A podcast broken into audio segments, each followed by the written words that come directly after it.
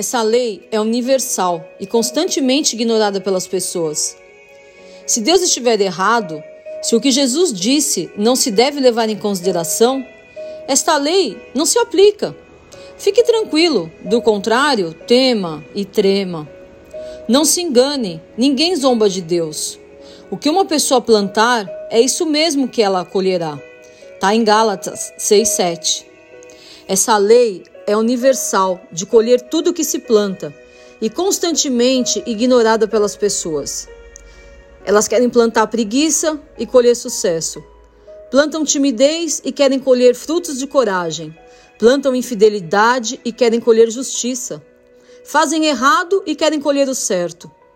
Mas os principais infratores dessa lei são exatamente os que supostamente creem em Deus. Acham que porque são cristãos, estão isentos da consequência de seus erros.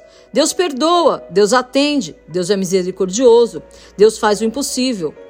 No sentido de, ainda que eu faça as minhas sujeiras, Deus virá atrás para limpar. Burros deveriam ler melhor as suas Bíblias.